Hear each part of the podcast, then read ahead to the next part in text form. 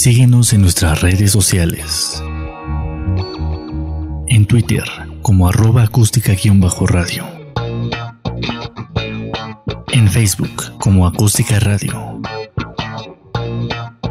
Y suscríbete a nuestro canal de YouTube, en donde podrás seguir nuestras transmisiones en vivo. Dale voz a tus sentidos.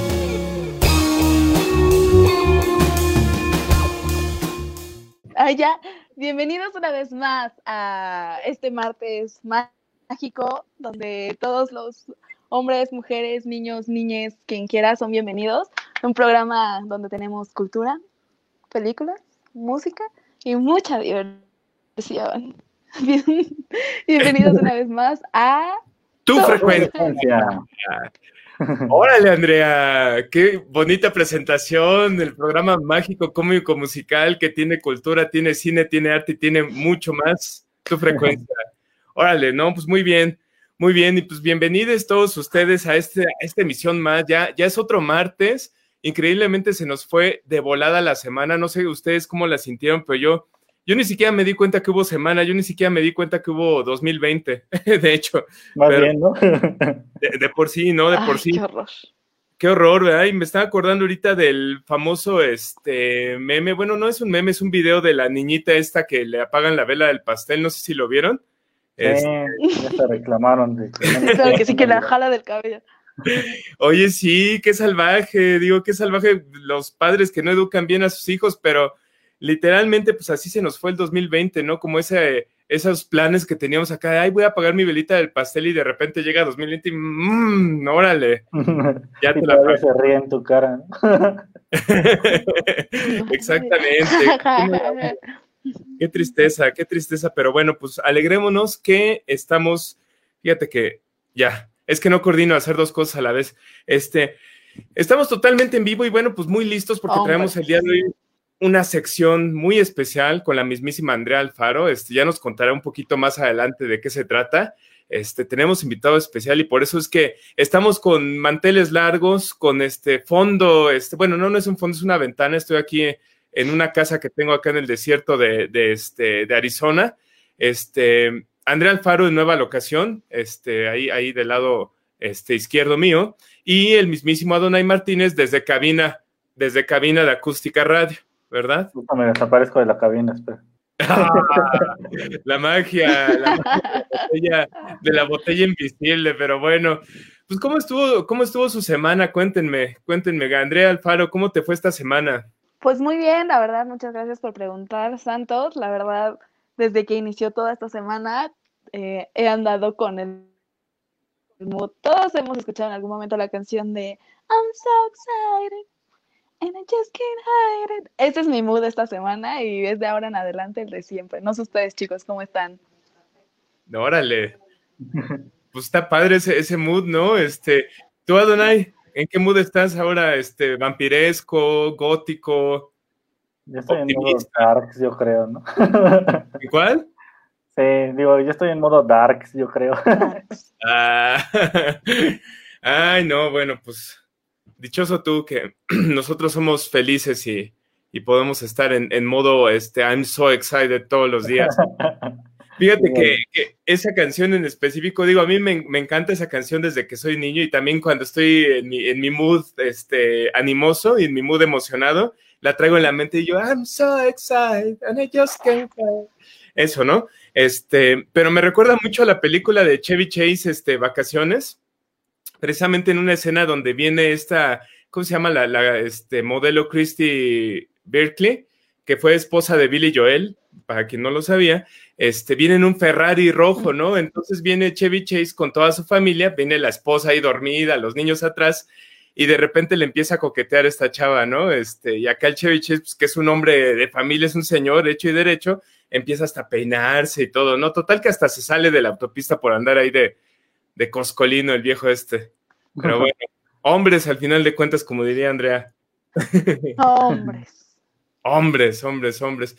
Y bueno, pues qué, ¿Qué les cuento? Yo les platico que este, por cuestiones de trabajo tuve que hacer un viaje, este, y bueno, les quiero compartir solamente la, la experiencia este, ahorita de volar y la experiencia de, de llegar al aeropuerto para quienes no han este, todavía viajado, pero están a punto de, o para quienes aquellos que todavía por ahí piensan, ¿no? Que ahorita es un buen momento para hacer un viaje de fin de año o aprovechar las vacaciones antes de que llegue este, la vacuna, pues déjenme les digo que pues no, mi ciela, ¿no? Este, como dirían, pues no, mi ciela.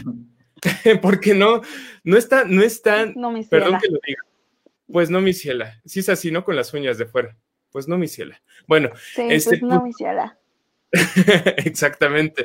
Pues no están las condiciones todavía, este, desafortunadamente, como para hacerlo. Y les voy a decir que a pesar de que el esfuerzo se está haciendo por las, por todo, por todo mundo, ¿no? Involucrado. La verdad es que sí hay que reconocer que las aerolíneas, que el servicio aeroportario, este, que el gobierno como tal está tomando control de la situación, este, no es todavía este, la- el momento indicado, ¿no? Y les voy a decir por qué. Este, indiscutiblemente hay puntos de control nuevos, hay puntos de control en los cuales este, en el aeropuerto les piden, este, si han estado en algún lado donde este, sea un punto alto de infección de COVID, y bueno, pues, si vienes de la Ciudad de México, eso está más que obvio de decir sí. Este, si has tenido familiares cercanos que hayan tenido este COVID en los últimos meses, si has estado tú enfermo de COVID. Y, les voy a decir una cosa, seguramente mucha gente que necesita viajar y que no, en ese momento no puede ser franca, pues va a poner no, no, no, no. No es una garantía de que tú te vayas a evitar ahí el, el, este, pues el echar una mentira, ¿no? Para quien no sea ético, para quien no sepa manejar eso. Este, otra cosa, te toman la temperatura, ya saben, con el famoso aparato que borra recuerdos. Y este, a mí me borraron un par de recuerditos ahí en el camino, entonces estuvo excelente porque me fui ya limpiecito. Pero este, pero bueno, el punto no era ese de que te borran los recuerdos, te, te pasan este, la, la, este, lector este de, perdón, el termómetro este, digital. Este, y, de, y después de eso todo va bien hasta ahí, ¿no? Ya te dan un certificado de que ya te hicieron la entrevista y entras a la fila precisamente para seguridad, para que te chequen este, las maletas, que no traigas, este, ya saben, bombas, pistolas, líquidos más allá de 5 miligramos, etcétera, etcétera. etcétera. y bueno, en ese momento se acaba la sana distancia. Hagan de cuenta que regresan siete meses atrás y las filas de aglomeraciones de gente pegadas una tras otra y, ay, pásame una charola, ay, el señor me agarró la mano, ay, no, este, se acaba, ¿no? Entonces, difícilmente desde ahí empezamos ya a, mantener nuestra sana distancia y peor aún, cuando llega el momento del abordaje del avión, y no estoy generalizando porque eso fue mi experiencia personal, pero seguramente a muchos otros más les puede pasar, este, el abordaje normalmente cuando estás en la Terminal 2 tiene que ser a través de un camioncito. ¿Por qué? Porque no hay muchos túneles para, para al menos para abordaje. Entonces en el camión, pues obviamente todo es gasto operativo, ¿no? O sea, si tú cargas tres camiones para mantener la sana distancia, seguramente te va a costar carísimo como aerolínea. Entonces lo que hacen es meter los camiones claro. tradicionales y pues ya, ahí imagínense, tipo Metro Pantitlán, ¿no? Así todos pegados acá el, el cuello del señor y pues ya ya sabes, ahí, ahí sale uno con nuevos amigos, ¿no? O, o, amigas, depende de lo que ustedes prefieran. Este, y pues ya ahí saqué el teléfono de dos, de dos caballeros bigotones que, que me invitaron a salir. Ay, sí. No, pero bueno, oh el punto es, ya saben, ya saben, uno que es sui generis. El punto no era eso, el punto es que llegando al avión no se acaba esto, o sea, de verdad, y es muy difícil, de verdad, yo no estoy en contra de ninguna aerolínea y precisamente yo no voy a mencionar el nombre de la aerolínea. ¿Por qué? Porque no está en el lado de su responsabilidad, ni siquiera está en una negligencia de ellos, sino simplemente es algo que está sucediendo porque somos mucha gente, porque hay una pandemia y porque definitivamente nunca va a haber la mejor forma de manejarlo, ¿no? O sea, simplemente es y nos acomodamos lo mejor posible a esta situación. Bueno, llega el momento del avión, bajamos todos del, camioncito este, empieza uno a abordar y pues en la escalera del avión definitivamente no hay ni cómo hacer sana distancia, ¿no? Sobre todo porque la gente se empieza a pegar, a pegar, a pegar, a pegar y subes y ya, se acabó, ¿no? Última, última, y digo, no es para asustarlos, sino para que hagamos conciencia si realmente amerita hacer un viaje en este momento. Y estoy hablando de la mejor condición posible, que es viajar en un avión. Ahora, imagínense esto multiplicado por cuatro cuando viaja uno en un camión. ¿no? Cuando viajas en un cualquier autobús que vaya este, localmente, ¿no? Este, el tema del aire acondicionado y del aire que va circulando dentro del avión, eso es yo creo que lo mejor controlado. ¿Por qué? Porque los filtros permiten este, al menos este, remover 99.5% de las bacterias y ese aire que, que está circulando es un aire purificado. Pero bueno, ese es otro punto. En algunos aviones en específico, en este que me tocó viajar, no había sana distancia. Es decir, yo tenía una persona a un lado. El asiento de enfrente tenía otra persona a un lado. Y así, subsecuentemente, ¿no? Este, para llenar el avión, para retacarlo, ¿no? Para que valga la pena el viaje, ¿no? Entonces, en resumen, señoras, señores, señores, este, si no tienen necesidad de viajar en este momento, de verdad no lo hagan. Este, en serio, eh, mantengan a su familia este, sana, manténganse ustedes sanos, no se expongan, no expongan a gente mayor, no expongan a niños, no expongan a sus padres, no expongan a sus hijos. Si no hay necesidad de viajar, por la experiencia que tuve al menos y por la experiencia que ha tenido mucha otra gente que está viajando, no lo hagan. Es un, es un consejo aquí que se los dice su humilde servidor. Y bueno, pues este, eh, en mi caso, este, al haber hecho este viaje, pues me tengo que someter al menos este, a dos semanas de cuarentena, que es la recomendación que te hace este, la IATA, que te hace también la, Secretaría de Salud. Y bueno, pues si es posible y si están las posibilidades económicas, hacerse la prueba de COVID este, que la prueba de COVID, bueno, pues hay, hay este, dos pruebas que actualmente en México se ofrecen, una la de PCR, que es la famosa prueba que te meten acá los cotonetes esos enormes. Yo ya estuve entrenando, que agarré unos cotonetes ahí y me los metí, ya no han salido, por eso estoy como que un poco mormado. Este, pero esos que te meten, o sea, sí tienen la longitud adecuada y los pueden sacar, ¿no? Este, y está la otra que es la de IgE. La de IgE es una prueba que simplemente es una reacción para ver si tu sangre este, genera los anticuerpos o generó los anticuerpos porque ya estuviste enfermo de COVID, como dirían por ahí, ¿no, Andrea? Este, es la de los nucleos, no sé qué, ¿no? ¿Lo de qué? Es la que te mide los nucleos, no sé, no sé qué, ¿no? Pero esa no sirve. Esa no sirve, solamente es una prueba que te sirve para el seguimiento, este, si estuviste enfermo de COVID, ¿no? Entonces. así. bueno, pues. Tienen una, un porcentaje muy bajo de, identificar al, virus. Ah, mira. Sí, bueno, esa, esa prueba de sangre más bien funciona con los, este, con la, ¿cómo se llama? Con los anticuerpos que has generado. Entonces, si por alguna razón tu sistema inmune no está generando anticuerpos como debe de ser, pues también va a parecer que no has generado anticuerpos, ¿no? Entonces va a decir, no, pues nunca tuvo COVID el señor, ¿no? Nunca lo tuvo. ¿no? COVID. La una, COVID, y con K al principio y H. COVID. es en ruso, es el. Y con T. Y con T. Es que es en ruso, Andrea, eso es en ruso. Ya sabes que aquí hablamos de todos los idiomas, pero bueno, el punto es que. En este, dijiste ruso y empecé a pensar en tatú. bueno, es que hay dos tatús. ¿eh? ¿Tatú el grupo de las chavas o, o tatú el enano que salía este, en la isla de la fantasía? No, tatú el de las chavas, get us. Pero no eran rusas. Yo huyendo del COVID, not gonna get us. bueno, pues ya la musicalizó la huida del, del COVID. Ya ven cómo somos bien, bien, bien creativos aquí en este programa. Pero bueno, la única cuestión, y digo para seguir ahorita con la materia de, todo el programa, que van a decir, ahora ya resulta que, este salió como este Santos López Gatel, ¿no? Este, o ya, ya va de recomendaciones de salud. No, simplemente les quería compartir la, cuestión del viaje y la recomendación pues es que se hagan la prueba si es que estuvieron expuestos, este, por, si sobre todo están rodeados de, de este, gente que esté más vulnerable, este, sus padres, hijos, este, y pues todo lo que, lo que pueda resultar afectado, ¿no? Pero bueno, hasta aquí mi reporte de la prueba de, del COVID y este y los viajes, ¿no? Cuidémonos, no viajemos mucho.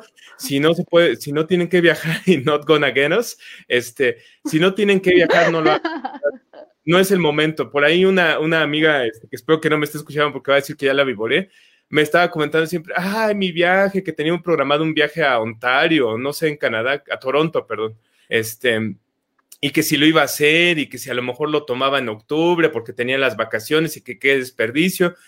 La verdad es que no vale la pena, no lo van a disfrutar, ¿no? Pues sí, que tengan un poquito de, eso en mente, ¿no? Pensé que ibas a decir una grosería, Donay. Que tenga un de...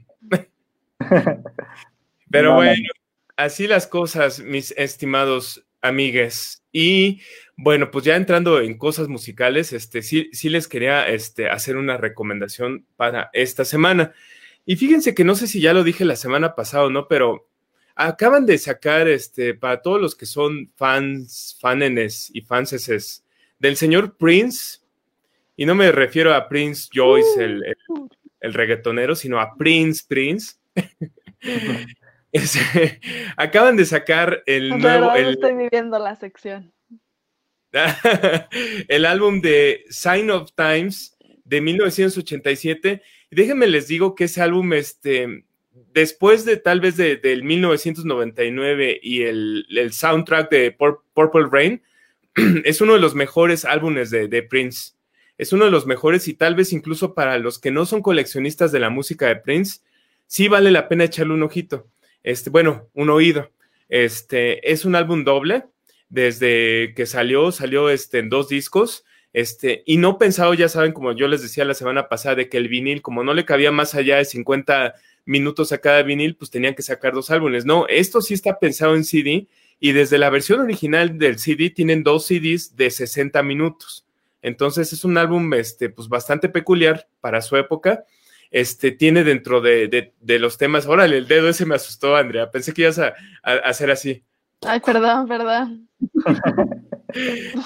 dentro, de todos los temas, bye.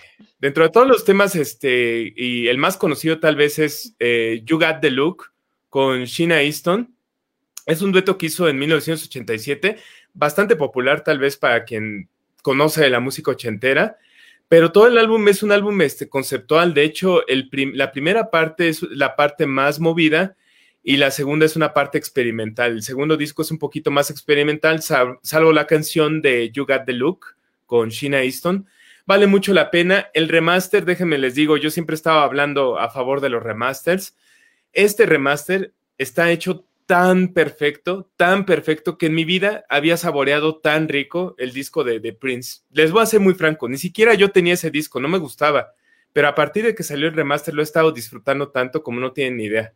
Entonces, ahí está para la, gente que quiera conocer nueva música, para la gente que quiera conocer incluso de Prince, Sign of Times, Sign of the Times, este, que es el, disco de 1987, disco doble, ya está disponible en su tienda digital favorita porque no está disponible en Mixup y no está disponible en ninguna otra tienda, pero lo pueden encontrar en el Amazonas este, digital y lo pueden encontrar en Spotify Premium bueno, en Spotify normal también, en Apple Music, en Deezer, Deezer, nunca me sale la Z bien pronunciada de manera correcta. Y bueno, pues ahí seguramente si me lo piden les puedo mandar ahí una copia del disco. Ah, no, eso no, eso no. Este, ya saben que hay necesidades y hay que estar ahí buscando oportunidades de cómo sacar más dinero. Pero bueno, hasta aquí la recomendación musical, la recomendación de los viajes y vamos a empezar con la materia, este, me refiero con la sección del mismísimo Adonai Martínez, que seguramente va. Pues sí, mi estimado. Híjole, ni porque hubo junta ayer. No, no, no, bueno. Este, la mismísima sección del señor Adonai Martínez y en lo que se prepara, este, nada más, este, nada más y nada menos les cuento qué es lo que yo tengo acá atrás, este, aparte de que es un fondo que está mal puesto, este, porque mi fondo verde es chafísima, es una cobija que, no cubrió más allá de, lo que ustedes están viendo. El fondo que ustedes también me voy a hacer un poquito atrás. De hecho, me voy a ir al desierto un rato. Adiós. El fondo que están viendo es el desierto de Arizona, ya le, di en toda la torre fondo. es el desierto de Arizona, precisamente esa parte está justo en medio de Arizona, es una, es una de las, este, de, de estas, este, ¿cómo se llaman? Este, ay, se me fue el nombre. Eh, ah, monolito. Es un monolito, así como hay muchos de esos ahí justamente hacia arriba de Phoenix, casi llegando hacia Nevada. Es un parque nacional muy hermoso. Este, de hecho, sinceramente yo nunca he ido a ese, pero está muy bonito. Y nada más era para hacer un poquito de tiempo en lo que Adonai prepara acá, ya saben que está meticuloso y todo eso. Este, mientras voy a corregir mi desierto que está en el fondo, Adonai, para que se vea bonito, se vea real. Ah, bueno, bueno. bueno, pues hoy vamos a, hablar de un poco de suspenso o terror psicológico, como diríamos en este, en estos, en estos lados por cuestiones del terror, ¿no? Es un subgénero, ¿no? El terror psicológico. Es una de las favoritas, aunque para muchos fue como que, ah, al principio, ¿no? Ya después se volvió como un cine de culto. Y, y puse un pasillo aquí para que se vea porque tiene algo un poquito que ver, ¿no? La, situación, ¿no? porque, bueno, vamos a hablar del resplandor de 1980. resplandor. excelente. Oye, de hecho, yo te voy a hacer una pregunta al final de que hables del resplandor y me refiero a la secuela última que acabamos de ver. Sí, pero bueno, esa, esa yo creo que no nos da tiempo de hablarla. Pero bueno, podemos integrarla si, si, si, si gusta. yo tengo una preguntita ahí, pero bueno, échalo, esa, esa, película me encanta, es una película muy fuerte, de hecho. Sí. Pues la, la, traje también a, aquí a la temática porque, bueno, trata de, bueno, aislarse, ¿no? En un, en un lugar apartado de la civilización, ¿no? sí. Y bueno, vamos a empezar. El Resplandor de 1980 este, es, fue dirigida por Stanley Kubrick. Y de hecho fue, este, puede decirse que algo escrita, ¿no? Eh, por parte de él. él. preparó parte del guion. Pero bueno, eh, de Stanley Kubrick, bueno, creo que todo el mundo sabe quién es Stanley Kubrick y si no, pues les, recuerdo alguna de sus obras, este, unas de las más reconocidas, digo, no vamos a hablar de, toda su, trayectoria porque es muy larga. Este, pero bueno, tenemos La Naranja Mecánica de 1971, tenemos este, Odisea 2001 y Ojos Bien Cerrados, que fue su prácticamente su última obra, o, por la que fue como que una obra post póstuma de él, porque ya no la alcanzó a, presentar, ¿no? Sí. Y bueno, esta película, pues, es este, protagonizada por Jack Nicholson y, Shelley Duvall, quien, por cierto, sufrió, sufrió bastante en esta, en esta película, ¿no? ¿Sufrió? Sí, le fue bastante mal en esta película. Por, eh, por el mismo Kubrick, que tienen ahí como que sus historias medio, medio oscuras. Órale. Pero bueno, ya llegaremos a eso, ¿no? ¿Se pueden contar al aire o no se pueden contar esas? Sí, no pasa nada. Ah, va. Pero bueno, aquí este estamos hablando de una, de una película que, bueno, a muchos, muchos esperaban un poquito más, inclusive el mismo escritor que es, este, bueno, es una novela basada en un, en un libro de Stephen King, que siento que como que esperaba un poco más de, la historia y, tuvo sus comentarios negativos este, al respecto, ¿no? Porque variaron, bueno, hicieron muchos cambios respecto a su novela. Eh, y uno de los que más le disgustó, y de hecho llamó un poco misógino, a, cómo, cómo, puso el papel de, de Duval. Ajá. Porque en, el libro él decía, ¿no? O sea, en mi libro, la, en la novela, ella tiene, este, bueno, tiene una carrera, es una mujer con, poder, ¿no? O sea, sabe, sabe manejar las cosas. Es una mujer sumisa. Y pues en la película es todo lo contrario. Mm. Y bueno, ahí entran en conflicto, ¿no? Ajá. Sí. Pero bueno, vamos a hablar un poquito de la historia, ¿no? Para no contarles todo. Sí, no spoilers, porfa, para que, que, hay mucha gente que no la ha visto. Increíblemente, aunque sea una película ya este, icónica o clásica, hay mucha gente que no la ha visto. Y la empezó precisamente con la secuela que acaban de, salir, que no es tan secuela. Ahorita digo, es lo que te iba a preguntar, pero bueno. pero bueno, este, vamos a hablar un poquito. Entonces, bueno, aquí el papel de Jack Nicholson casualmente se llama Jack, Jack Torrance. Ajá. Y bueno, él va como a una entrevista para hacerse como que cargo de un hotel, ¿no? Ajá. ¿Y por qué hacerse cargo de un hotel? Porque pues es un hotel que está en medio de la montaña y pues en ese entonces pues mantener las carreteras era muy caro, ¿no? Digo todavía, pero imagínense, en la época de invierno pues caen, según dicen ahí en la, en la película, caen este, seis metros de nieve y pues mantenerla pues es imposible, ¿no? Sí. Así que su única solución es cerrar desde noviembre y abrir en mayo. Oh. O sea que prácticamente que tienen abierto cuatro meses. Ajá. Así, así hay lugares ¿eh? de, de, vacaciones que solamente se abren por temporada. Sí, pero pues, De hecho, ¿sabes qué? Ya sin, sin este. Ajá. Waxtepec, por ejemplo, lo, lo abren así por temporada. Ahí. Sí, sí. sí, sí, sí, es por temporadas. Nada más que imagínate, o sea, es lo que les, les pregunta Jack en su entrevista, ¿no? O sea, ¿por qué un, un lugar tan aislado y tan alejado y tan bonito con sus paisajes? pues no es este, no es recorrido en, en, invierno, ¿no? Dice, bueno, pues es que la, cuando se construyó el hotel, no, no había como que ese, ese gusto por los deportes extremos, ¿no? Que, por ejemplo, ahí los, los, los esquiadores serían felices, ¿no? Porque van a, a, eso, ¿no? A pasar el tiempo con la nieve. Pero pues también, si no pueden salir. Y con ¿Cómo? la familia también. No nada ah, más con la nieve, van con la familia. No, es broma, don Ay, olvídala. Olvídala, murió cuando la estaba contando ya. y bueno, pues ahí, ahí, mismo le advierte, ¿no? Que va a ser un, un, un tiempo muy difícil porque pues son seis, como cinco, cinco, cinco meses más o menos de, de, soledad, ¿no? Y aislamiento. Y ahí que por eso traje también como que a, colación el tema, ¿no? uh -huh. Porque bueno, ¿cuánto, ¿cuánto tiempo llevamos ya? Varios, varios siguiendo las recomendaciones. Siete Digo, meses. Siete meses, ¿no? Pues empezó en abril, ¿no? No, empe empezó en marzo, Mar realmente. Marzo. Abril, mayo, abril, mayo, junio, julio, agosto, septiembre, octubre. ¡Oh! Casi ocho meses. Así es, así es. Órales. Digo, no todos por cuestiones económicas o por el trabajo o por cosas así pueden hacerlo, ¿no? Pero uh -huh. hay que estamos tratando de, de, de, llevar así como que la vida en aislamiento. Y pues sí, a veces es un poco, poco difícil, ¿no? Sí. Y bueno, vamos a, a, a, hablar de eso un poquito después, ¿no? Este, la cosa es que ahí mismo le, le, le, le dice el encargado, ¿no? Y bueno, hay una, una, cosa que tenemos que contarte, ¿no? Y ahí viene lo, lo, la parte tétrica, ¿no?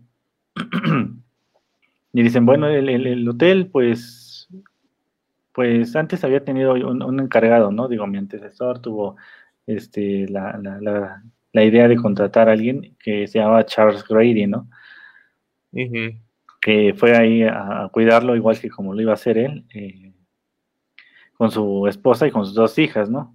Aquí un poquito de, de, de error, digo, ahora un paréntesis, este, uh -huh. Y hubo un pequeño error aquí, ¿no? Porque el cuate este sí le dice, las niñas tenían dos, este, 8 y 10 años, uh -huh. y ya después en la película pues sale que eran, que eran gemelas, ¿no? O sea, en las escenas. Ah, ya. Y bueno, okay. este. Pero no eran gemelas, realmente. No, porque se supone que tenían Pero, dos años ¿qué de diferencia. si eran de las hermanas que visten igualito?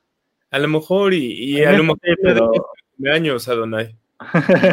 Era años una, o sea que siempre le calculaban menos y tenía realmente 10. bueno, entonces que le, le, dicen, ¿no? Ahí mismo, que pues el cuate este se volvió loco y las mató, ¿no? Y ya, ya después se suicidó. Órale. Y pues dice, ah, no se preocupen, a mí no me va a afectar, ¿no? Y a mi esposa le gustan las cosas de terror, así que no va a pasar nada, ¿no? así serías tú, ¿no, Adonai? sí, ya, ya, que lleguemos al lugar le digo, oye, de veras, se me olvidó decirte que había una historia de terror. Pero no es de importancia, ¿no? bueno, el nombre del hotel es el Hotel Overlook, que se supone que fue construido en 1907, ya después le van contando un poco de la historia y pues lo construyeron sobre un cementerio de, de nativos americanos, ¿no?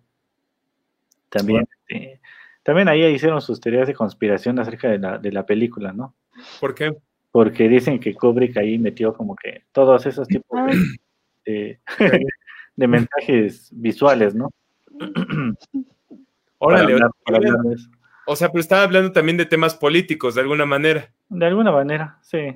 Eh, sí, tienes toda la razón, ¿eh? porque Kubrick también en Odisea este, del Espacio, no me acuerdo qué parte, pero también mencionan que es algo político, que es una referencia política. No sé si fue con el tema de los rusos o algo así, pero algo mencionan ahí en una parte de la película. Luego, luego te lo investigo. Sí, sí, de hecho aquí también dicen que hay así como que...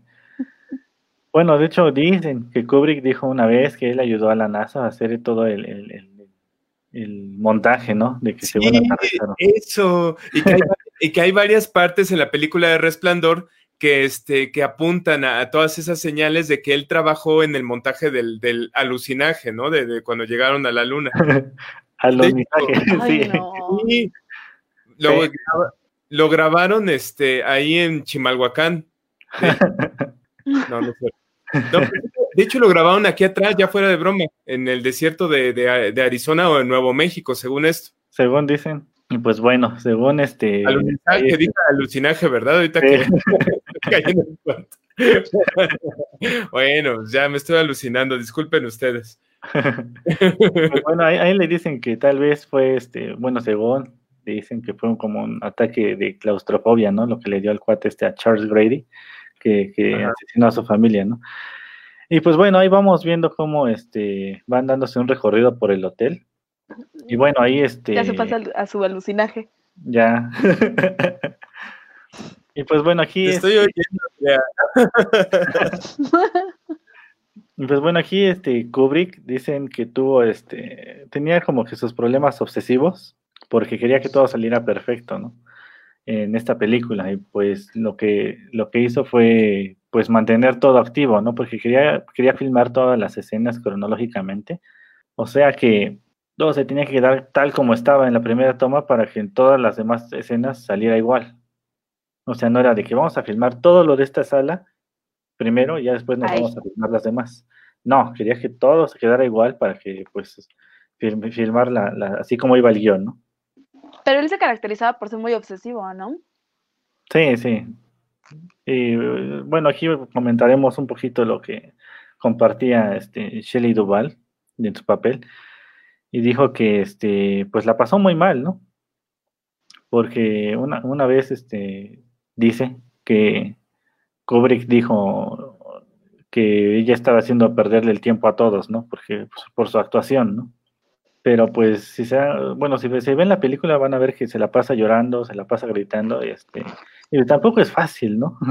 Mantenerse no, claro que no. Este, y de hecho si ven el, documental que sacaron después de The Making of The Shining o el, cómo se hizo el resplandor, este, pues van a ver ahí como que según sacan que el director Kubrick les hacía ver este películas de terror, ¿no? a los, a los protagonistas, para que se fueran como que ambientando, ¿no? Y sí tuvieran así como que miedito, ¿no? no más poquito. No más poquito, ¿no?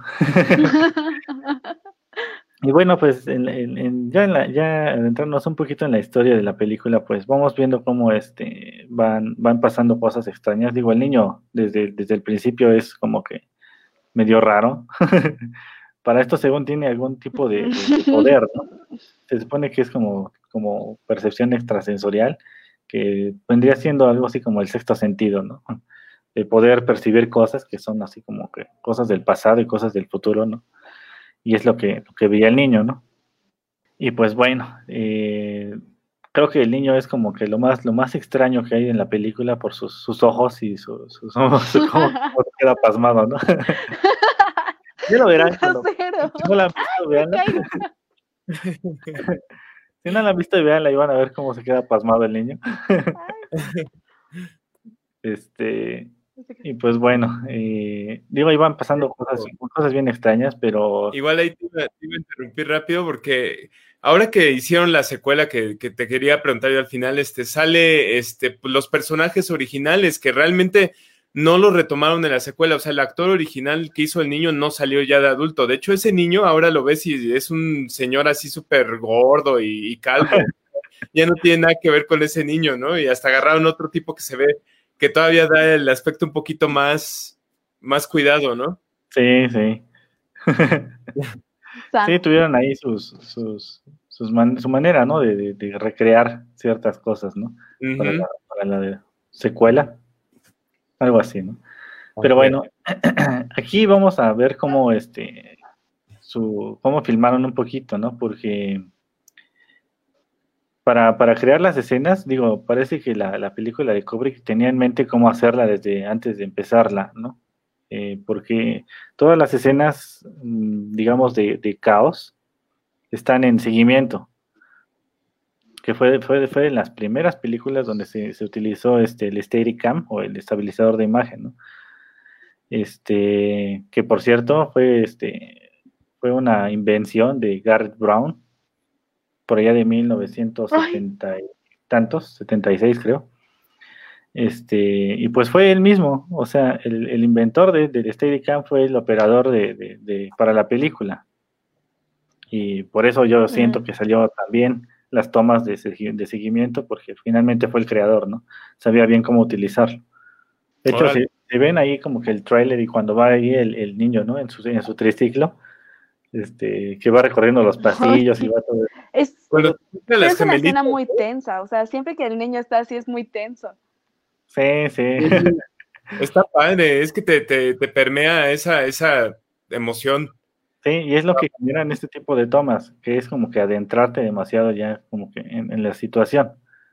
Y eso fue como que parte de lo, de lo más interesante, ¿no? Cómo, cómo se le ocurrió como que todo este tipo de, de escenas antes de, de, de, filmarla, porque parece que todo el guion está basado como que en esta, en esta escena de seguimiento va a pasar esto, esto y esto, ¿no?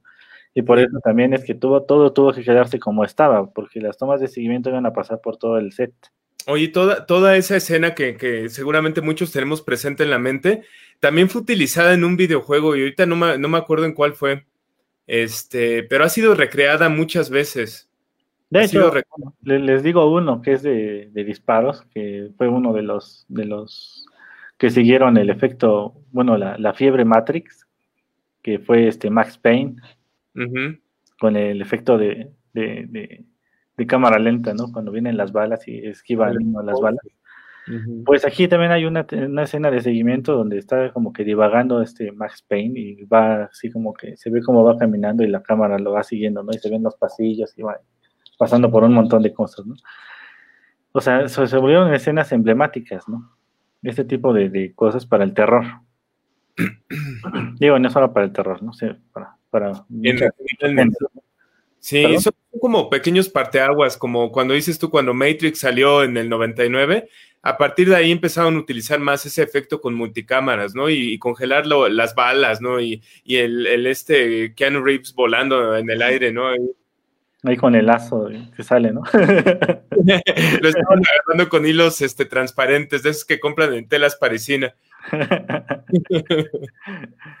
y pues bueno, aquí, este, de hecho, otra, otra de las escenas donde se ve bien bonito el estabilizador es donde está, donde hacen un laberinto, que por cierto fue como que nada más cierta partecita lo que, lo que recrearon, porque pues era crear todo el laberinto, pues era demasiado caro, ¿no?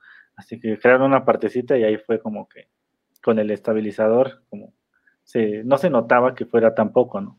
Lo que, lo que recorrían. Y pues sí, este, creo que esas, esas tomas hacen como que algo que, que te envuelve, ¿no? Oye, Donay, y el, eh, bueno, estaba leyendo, y esto lo leí, en, más bien lo vi en el documental que viene en la, en la secuela, en Doctor Sueño, este, que hablaban de este hotel, o sea, que el hotel existe, pero realmente los interiores fueron grabados en otro lugar.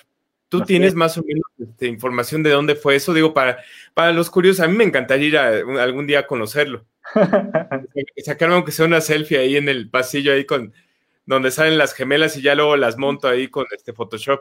Pues no fue este como que como que filmado realmente allá en, en donde dicen, ¿no? Ajá. Fue este, déjame investigar bien dónde, dónde demonios fue. Y ahorita te, te lo digo, pero sí. Este... Sí, ¿Dónde demonios fue? Con cosas malas, Adonai. ¿Dónde demonios fue? Órale, sí, este, eh, también, eh, bueno, sí existe el edificio como tal, pero te digo, la, la, parte interior que tú mencionabas de los laberintos y todo, creo que fue construido en un set, este, pero ha de estar padre, ¿no? De todas maneras. Sí, bueno. sí, ha de estar padre todas maneras ver este, eso, pero pues bueno, si fue un set, realmente pues ya no existe, ¿no? la parte de los setos, ¿no? Así es. Sí. Pero bueno, ¿qué, qué, tú ya la viste, Andrea? ¿Cómo ves? A mí me encanta, o sea, bueno, en sí Kubrick siempre, no puedo decir de que, oh, es de mis favoritos porque me encanta el cine de culto, pero sé que ha sido, fue como un parteaguas de como que el cine contemporáneo, a donde, pues, a mí me gusta mucho como todas las, pues lo moderno, lo innovador que fue y lo influyente que, que ha sido hasta, hasta ahora, ¿no?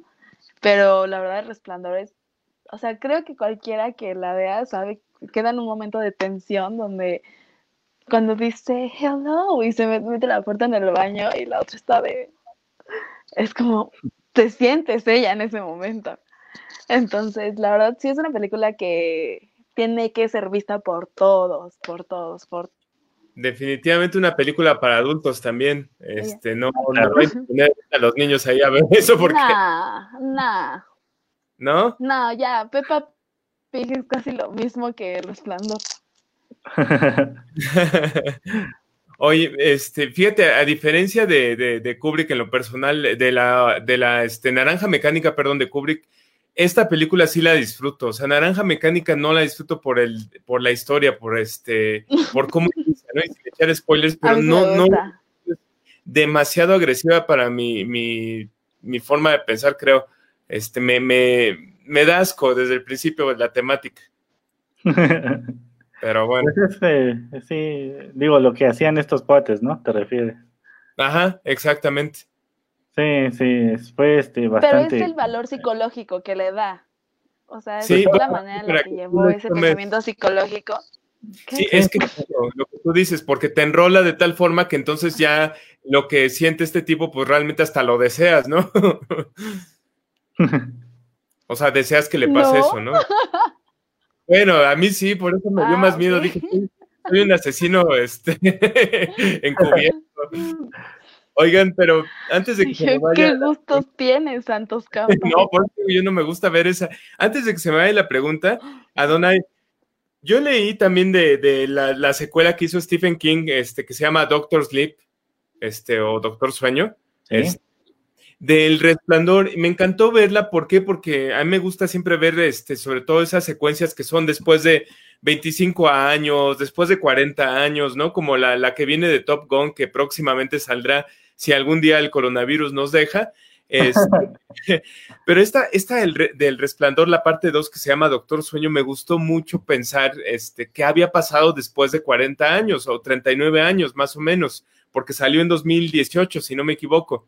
Entonces, pues te plantean, te plantean este, la secuela de este niño cuando ya tiene 45 años, ¿no?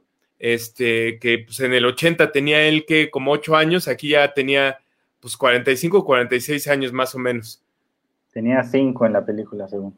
Ah, no, pues ya se veía más, más vivido el niño, ya, ya.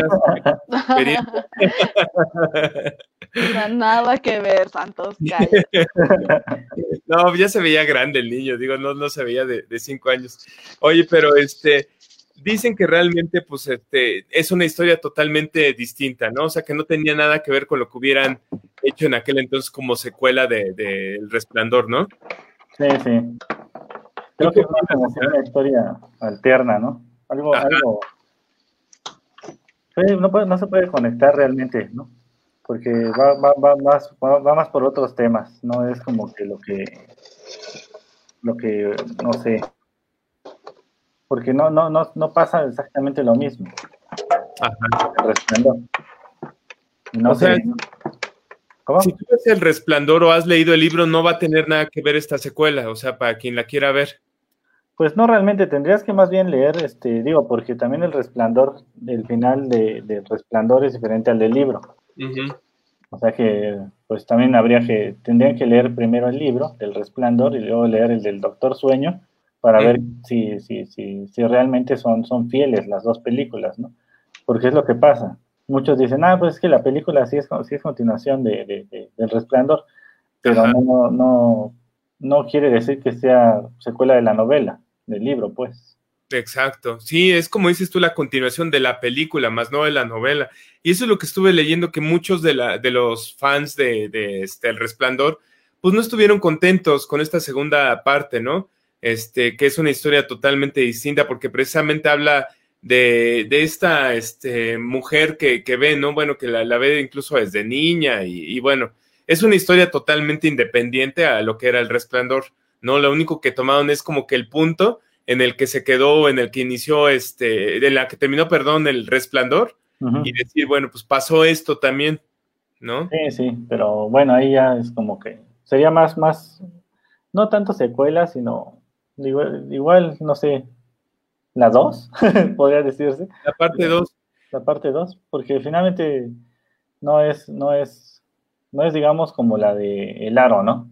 Que tiene el Aro 1 y sigue el Aro 2 y pues sí, tiene completamente que ver, ¿no? El tema. Ajá. No es igual. Sí, no, no es igual. Pero bueno, vale la pena también echarle un ojo a Doctor Sueño. En lo, en lo personal, bueno, la, la, traté de ver con papá, en papá no, no le gustó. Me dice, quítame, está muy, muy feo, porque pues sale el tipo este haciendo excesos así de drogas y ya saben, el tipo de vida que Adonai acaba de dejar hace unos años y bueno, pues, Sí. este, sí está violenta, la verdad es que sí es este para adultos, esta sí no, no, no es que, que tenga algo de susto y que asusta a los niños, sino tiene temas fuertes, este, recomendado yo creo para adultos más que para adolescentes y adultos, y este, y pues sí es una historia totalmente alterna, este, a la novela del Resplandor y bueno, pues vale la pena para quien les gusta, quienes les gusta ver secuelas como esta, ¿no? Es, es como cuando hicieron la de Terminator 3, que se supone que este John Connor se volvió drogadicto, ¿no? La de Génesis, ¿no? ¿Cómo se llama que sale? Eh, sí es Génesis, ¿no? La, la, la... La rebelión de las máquinas o algo así, ¿no? Ah, sí. Y que ya después ya no sabían ni cómo enlazar la, la última que acaban de sacar, que se supone que está grabada en México. Ajá, exacto. O sea, es, es como que una historia fallida, ¿no? Que intentaron hacerla como continuación, pero que no le salió. Sí, fíjate, y no, no es, por ejemplo, tan bien pensado como todas las secuelas de Star Wars, que, que la verdad yo no soy muy fan de las últimas hecho Disney. En serio, se me hacen algunas cosas muy Disney. Este, pero este, al menos todas tienen sentido. O sea, a lo mejor no tienen sentido con los libros que consigues de, de, este, de Star Wars, que, que tienen distintas este, mundos paralelos y distintas versiones, pero todas tienen una secuela. O sea, si ves desde, la, desde las primeras que hicieron en los 70 y ves las últimas, todas tienen continuidad, ¿no? Sí, sí, yo creo que sí. pero es lo que le faltó, como que no, no, no, no siento que enlace con la otra. Bueno, pues ahí está, ahí están las recomendaciones de El Resplandor, este, de 1980. Este, y bueno, Doctor Sueño yo le agregué por si alguien tiene curiosidad de ver una secuela de, de esta película, ¿no? Sí. De la parte 2. Ya si quieren este, ver las diferencias entre, la, entre el libro del Resplandor y la película, pues también leanse el libro. ¿no? Fíjate que me compré el libro de Doctor Sueño y literalmente como me quedé dormido, este, lo perdí en algún lado, este, antes de la pandemia y creo que donde lo, lo, lo, este, lo estaba leyendo y lo dejé y ya. Alguien más terminará de leer. Ya el. bueno, que lo hayan encontrado, pues disfrútenlo, ¿no? Disfrútenlo mucho y si, si por ahí este, este, me vieron que era mío, pues ahí devuélvanmelo, ¿no? Pero ya me de leer, pues ya me toca a mí.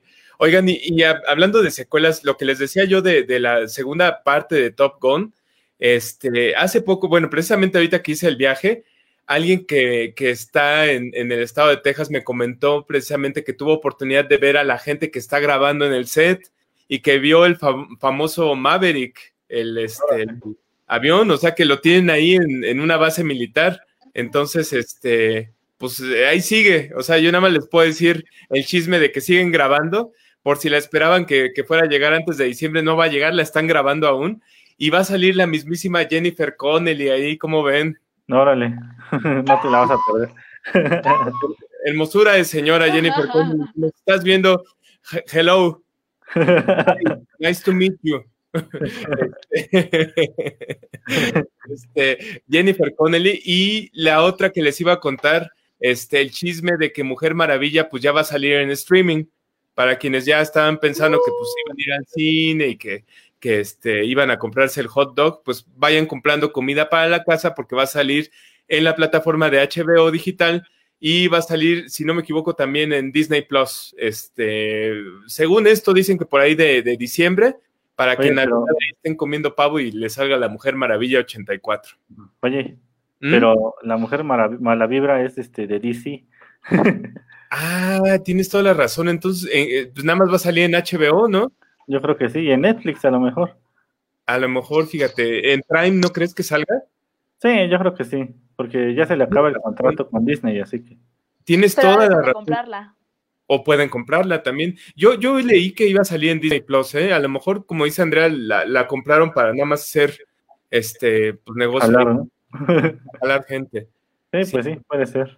Pero esa sí, yo, yo, yo sí la quiero ver, fíjense. Este, me gusta mucho este, como caracteriza esta Gal Gadot a, a, este, la Mujer Maravilla, ¿no? Sí, más que aquí ya se ve como que ya estaba más, más este, en forma. Digo, en la otra no se podía poner tan en forma porque está embarazada, ¿no? Pero este, aquí se ve que sí ya le metió como.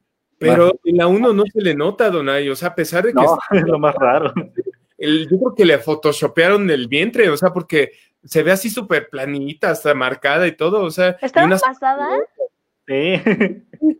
sí, estaba embarazada.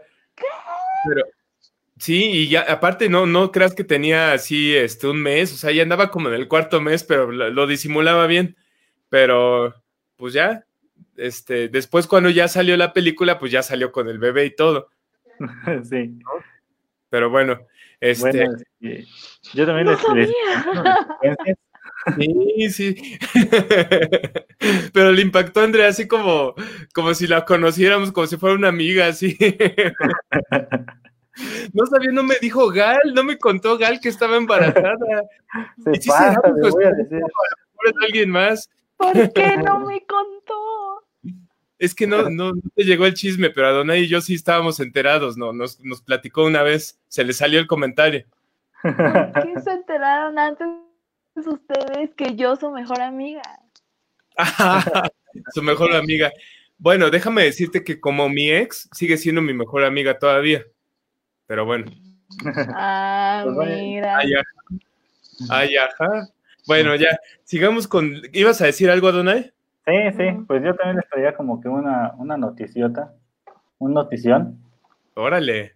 que este, para, para los que se quedaron con la espinita de qué pésimo final le dieron, ¿De pues qué? la serie de Dexter, Ah, ah, no, bueno, ahorita vengo. No, no es cierto. bueno, pues esa serie que, todos los fans dijimos que tuvo un, final pésimo, pues aquí este, el, el, digamos, el jefazo de las, primeras cuatro, temporadas que estuvieron muy buenas, Clyde Phillips, pues ya dijo que van, van a hacer una, una miniserie, no es, no es una temporada más, sino es una miniserie, donde van a, este, como a continuar con, con, con, la historia, ¿no? Para tratar de arreglar un poco el, el desastre que hicieron con las últimas temporadas. Uh -huh. Nada más que dijo, no, vamos a borrar lo, la, lo que ya, el desastre que ya hicieron, porque pues sería como que una ofensa, ¿no? Uh -huh. Miren, todo esto fue un sueño y aquí está la realidad, ¿no? Pues no, sería como que un, un, un, una peor ofensa, ¿no? No, mi ciela. pues no, mis cielas. Sí, y pues bueno, este, se supone que, que Michael C. Hall, que fue el, el, el, el, protagonista, el que nacía de Dexter, pues se supone que ya confirmó, así que vamos a tener como que una miniserie de Dexter para, para tratar de calmar la, la, la furia de los fans. no le llegaste a ver, ¿verdad, Andrea? Porque cuando Levanta tú... la mano, ¿quién le importa? ¡Qué manchado! El problema es que cuando salió todo es nacido. ¿no? ¡Qué mala onda! Oh, y ya van a no, empezar. No, no, o sea, Y ya van a empezar a tirarse no, de la edad. de onda. O sea, mi mamá sí la llegó a ver. No, Ajá. no, no, mi mamá sí la llegó a ver, porque a mi mamá le encantan como todos esos programas de muertos. Así también se choque Nip Talk y todas esas. Entonces, sí, Ajá. o sea, aunque no lo creas, sí lo ubico bastante bien. Nada más que nunca fuimos de seguirla completamente. Pero sí, o sea, no me emociona, pero digo, ah, va a estar chida. es que no viste el final, ¿o sí? No. Ahí está, si, si, hubieras visto el final, te emocionaría así como que di, tantito, así como que, ay, bueno, a ver qué hacen. Ah, no, también yo no soy fan de Dexter. voy, a ver, voy a ver el último capítulo.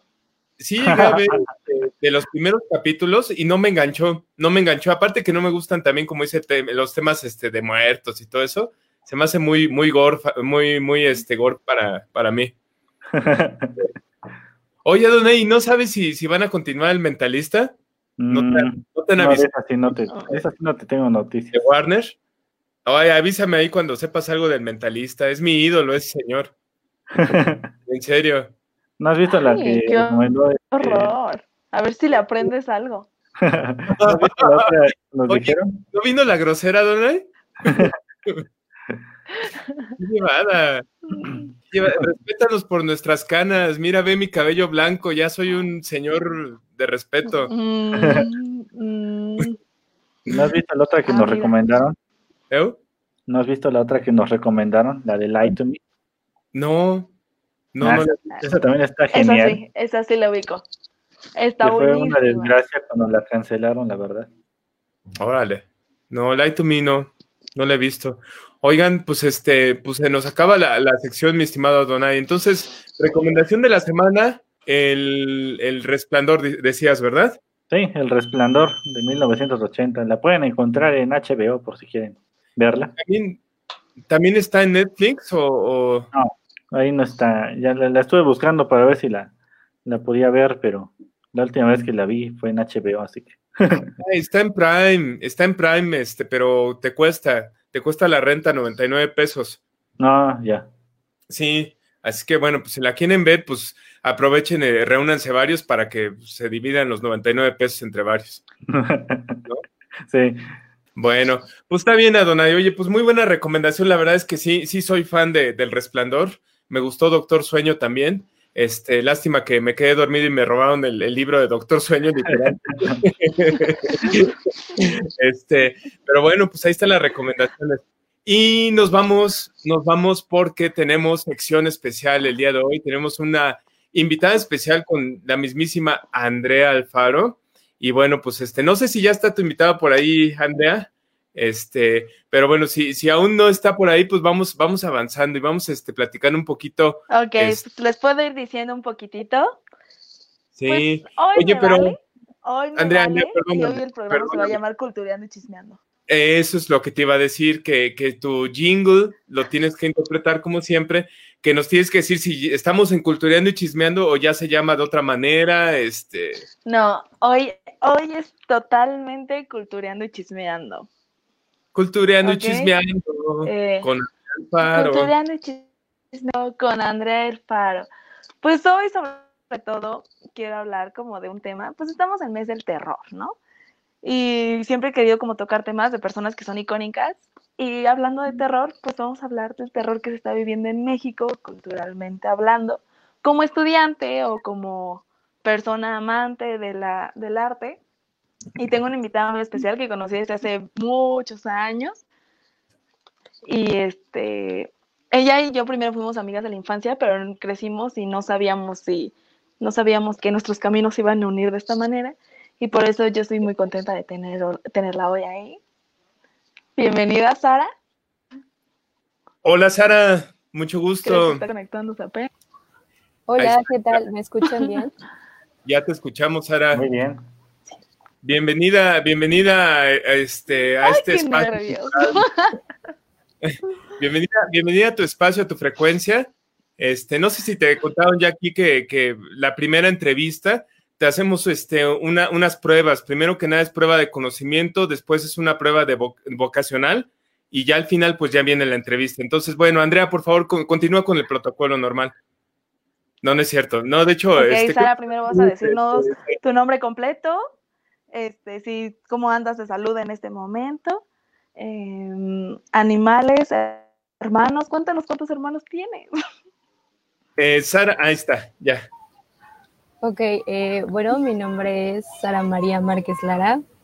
Eh, soy la cuarta de dos hermanos carnales. Y pues bueno, actualmente me encuentro estudiando en la Escuela Nacional de Conservación, Restauración y Museografía, eh, en tercer semestre, en el que cual llevamos eh, la parte del taller de restauración de textiles. Am, ¿Qué más puedo decirles? Cuéntanos, ¿cuál, cuál es tu pasión en, esta vida? ¿Cuáles son tus pasatiempos? ¿Qué es lo que más te gusta? Mm, Pues como pasatiempos, actualmente me encuentro en un proyecto de collage. Am, pues antes me gustaba mucho la danza regional em, y pues estuve dibujando por más de cinco años. Eh, también estuve en diversos proyectos dentro de mi escuela que de la prepa, que es el CEDAR Diego Rivera, en la especialidad de artes plásticas. Ahí pues me, me permitieron y dieron la oportunidad de pues, exponer en diversos espacios como el Museo de San Carlos y en diversas galerías. Y pues igual estuve como buscando otras alternativas, entre ellas un diplomado de arte contemporáneo, en el cual estuve ahí en Arcite. Y pues prácticamente eso. Órale. Bueno, eh, yo quisiera como, yo quiero, o sea, comentarles por qué elegí a Sara como mi primera invitada, ¿no? Eh, pues desde hace unos años, no quiero marcar ni decir el por qué, el antes y el después de esta situación, pero se sabe que hay mucho recorte presupuestario a toda el arte de cultura y de turismo, que pues de números no les puedo decir tantos millones, pero es más del 75%. Es decir, o sea, quiero que de verdad todos en este momento imaginemos que de un día ganas 10 mil pesos y al día siguiente ganas 2.500 y con eso tienes que sobrevivir tú y todos tus hijitos, que todos tus hijitos son los que son el futuro, ¿no? Entonces, Sara es parte de, de la escuela que, como ya comentó, su licenciatura, pero es de una de las, de las escuelas donde culturalmente se ha visto más recortada, donde han tenido que reducir materias, han tenido que reducir pues trabajos de o sea, proyectos, laboratorios, que pues es completamente algo de práctica tu carrera, ¿no? Entonces quisiera saber, Sara, cómo has vivido tú como estudiante este recorte y cómo, cómo lo han sobrevivido. Ok, pues mira, primero permíteme platicarte un poco sobre lo que pues es la institución y dentro de la escuela. Eh, bueno, ¿qué, es el INA? El INA, pues por sus siglas, eh, bien lo dice que es el Instituto Nacional de Antropología e Historia. Eh, pues esta institución está dedicada pues a toda la recuperación, protección y, conservación sobre todo pues del patrimonio arqueológico y artístico, que pues por ley general nos tocan esas dos partes. arqueológico e histórico, perdón y pues en ella eh, pues se encuentran mm, resguardados o a su cargo pues alrededor de más de 110 mil monumentos históricos, eh, más de 53 mil zonas arqueológicas y pues una red eh, alrededor de como más de 150 museos. Em, bueno, pues está conformada a partir de centros de investigación, laboratorios, como todas estas partes de, centros regionales en la mm, interacción con comunidades, que ellos son los custodios y, y pues sí, portadores de los que dan significado ante, un, ante los objetos, ¿no? Entonces, eh, pues asimismo, esta, esta institución se centra como en la vinculación de pues diversas eh, comunidades, como les comentaba, y, bueno, entre esa institución hay como tres escuelas principales, entre ellas está la ENCRIM, que bueno, como estudiantes y profesionales, eh, eh, pues sí entendemos un poco pues la prioridad pandémica ante pues lo que se dio ¿no? en el, el COVID-19 y, y pues que ok, era, una, era necesaria como esta reestructuración gubernamental, pero no, no obstante, eh, pues por decreto presidencial lo que pasa es que pues nos están bajando un, un recorte del 75%, ya bien lo mencionabas, y pues que no solo se ve afectada la parte institucional, sino también afecta como toda esta realización de labores eh, fundamentales en el, sector eh, cultural, ¿no? O sea, en la parte eh, del campo social y cultural. Y bueno, ahora te platico un poco lo que, lo que hace la ENCRIM, ¿no? Que por sus siglas es la Escuela Nacional de Conservación, Restauración y Museografía, ya bien lo mencionaba al principio.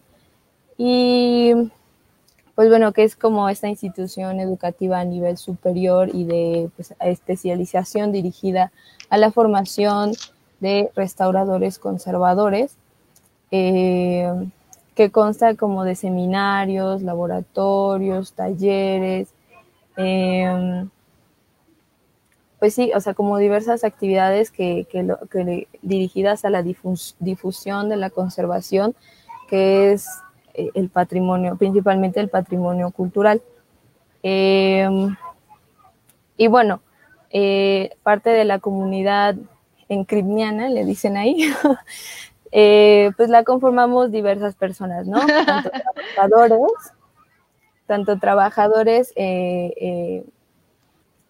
como profesores, eh, científicos, biólogos, porque al final tenemos como todo un trabajo interdisciplinario y que pues no nos da, si de por sí antes del recorte no nos dábamos abasto ante este pues inmenso mm, campo eh, pues cultural, ¿no? Les mencionaba que hasta son más de 110 mil monumentos.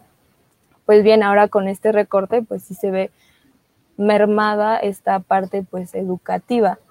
Eh, mm, mm, mm, y, pues eso, o sea, bien lo mencionabas de que pues parte de, nosotros como labor es, la, parte social, que pues este manejo y constante contacto con, con las comunidades en especialmente. Y pues ahora ante ese, recorte pues no, no, se ve viable la parte de, pues, de las prácticas, eh, pues también parte de los recursos dentro de la escuela también se ven como fragmentados eh,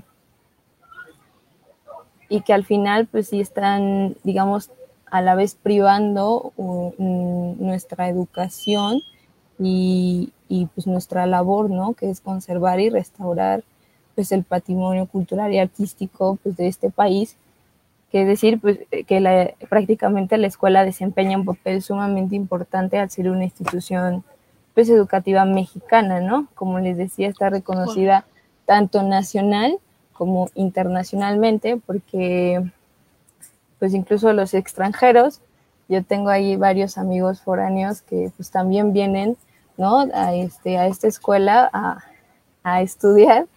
Y, y, pues, ¿por qué no? Porque vemos una preocupación y, y pues también cercanía ante estos, pues ante este patrimonio, ¿no? Que, que efectivamente nos, nos, nos crea identidad. Y, y pues eso, no sé si quieran saber algo más. Pues, Yo tengo una duda, una media duda. O sea, sé que el recorte fue por parte, ay, perdón, perdón, pues sé que el recorte fue por parte federal, pero el director, bueno, si no me equivoco, se llama Diego Prieto. Él, como a, ¿qué tan, qué tanta ha sido la opacidad ante la información que él tiene hacia ustedes como estudiantes y alumnos? Mm, bueno, la verdad es que hubo varias manifestaciones dentro de la escuela ante esta inconformidad y preocupación de lo que teníamos entre el recorte. Y pues entre ellas, entre esas manifestaciones, pues, eh, pues nos opusimos ante lo que decía el director eh, de, Lina. ¿Por qué? Este, pues porque él decía que no iba a haber como afectados ante este recorte pero vaya, o sea, sí hay afectados, ¿no? O sea, que bien podíamos trabajar con ese pues, restante, que serían como el 15% o menos, eh, pero vaya, o sea, volvemos como a lo mismo de que pues sí se ve toda esta merma y, nosotros pues nos manifestamos y dijimos, claro que va a haber afectados, ¿no? Claro que pues ya no va a haber estas prácticas, ya no va a haber eh, pues este como intercambio o Ay, disculpen el ruido. ¿ah? No, no te preocupes. Oye, pero lo que comentas me parece bastante, preocupante. Este, es, es definitivamente una, una situación este, tal vez nunca antes vista y definitivamente lo que menos este, pues esperamos como mexicanos es precisamente todo ese deterioro en nuestra parte cultural, ese abandono, es algo que nadie, nadie tenía esperado y que sobre todo este, creo que va a tener consecuencias este, de mucho tiempo. Te quería preguntar, y digo, eh, perdón Andrea que me, que me salte de repente así, este, te quería preguntar, ¿qué, ¿qué, bueno, ustedes como estudiantes y ustedes que están de frente a todo esto, ¿Qué han estado haciendo últimamente? Me imagino que han estado, este, aparte de, manifestándose en contra, obviamente, de este tipo de movimientos, me imagino que también ustedes se están organizando entre, entre ustedes para poder hacer alguna acción, para poder no dejar que pase esto, ¿no? Eh, sí, justamente se plantearon como diversas actividades como para alzar un poco la voz y no quedarnos silenciados y pues se generaron varias cartas, varios, eh, digamos, como pliegos petitorios ante el director de Lina, eh, pues diciendo de que, pues no, o sea, que sí, sí reconocemos eh, pues la situación actual, pero pues también ni siquiera sabíamos a dónde se iba a ir ese dinero, ¿no? Y bueno, se generaron cartas, se generaron eh, recolección de firmas, tanto de, solo la comunidad en CRIM como pues, de más sociedad que quisiera como apoyarnos, ¿no? En apoyo a la comunidad. Eh, pues eh, invitamos tanto a, les digo, miembros de la comunidad, ya sea docentes, estudiantes, administrativos, pues trabajadores, y incluso egresados, eh, pues a sumarse a esta como exigencia de los derechos culturales que pues nos competen a todos, ¿no? Y bueno, en especial en redes sociales también estuvimos como difundiendo pues todo pues, nuestro trabajo porque si bien la carrera de restauración es mm, nueva, entre comillas, eh, pues estuvimos como implementando hashtag de no al recorte en CRIM, eh, hashtag somos en CRIM, salvemos nuestra identidad cultural. Eh, todos esos hashtags, toda la comunidad y demás que ya mencioné, empezamos a, a dar pues, diferentes puntos de vista, en especial en Twitter, lo menciono, porque pues estuvimos etiquetando al presidente, a la Secretaría de, Cultura, ¿no? Como a todas estas em, administraciones que, pues, exigiendo, ¿no? Y justamente, pues, este, esta devolución de, de, presupuesto. Y, pues, la verdad es que entre esas actividades se generaron, pues, intercambios y experiencias muy bonitas. Em, pues no solo de la comunidad, ¿no? Sino de todos como los alrededores e incluso hasta mi familia estuvo ahí tuiteando, ¿no? Para pues, generar más ruido y más ruido y más ruido, ¿no?